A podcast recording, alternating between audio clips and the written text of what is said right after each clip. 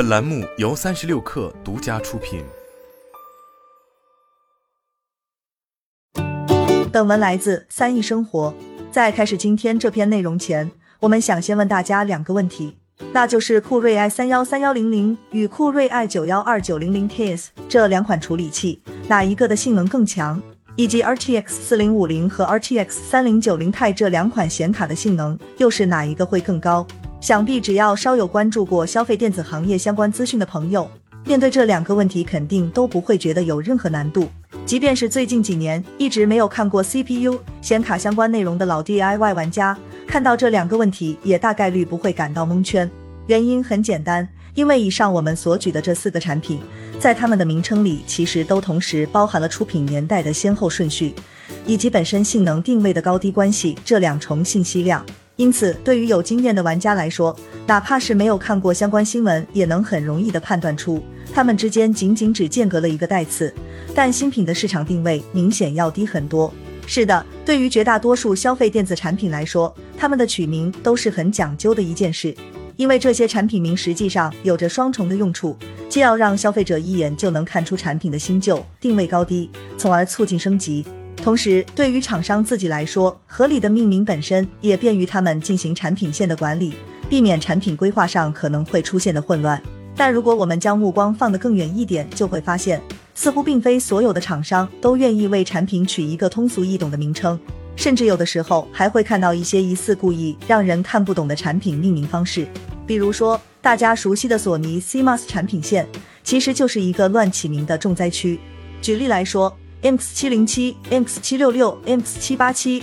MX 八零零、MX 八六六这几款 CMOS。通常消费者从名称上很容易就认为数字越大的越厉害，但实际上数字越大的型号顶多只是可能发布上市的时间更晚，但技术规格却不见得更高。比如在上述的这一串型号里，数字最小的 MX 七零七其实反而才是底最大的那一个。相比之下，三星与 Omni Vision 的 CMOS 产品命名就没那么乱，但也做不到完全让人一眼就看懂。比如三星的 GN 幺、GN 二、GN 五、HM 幺、HM 二、HP 幺和 HP 二，前两位字母通常指代的是像素等级，后的一位数字通常指的是发布时间。但问题也与索尼一样，发布更晚的 CMOS 本身并不一定市场定位就更高。比如 GN 五其实就只是一款中高端产品，与超大底的 GN 二压根没法比。而 HM 二在技术和定位上更是全面落后于 HM 幺。除了 CMOS，在智能手机的移动平台方面，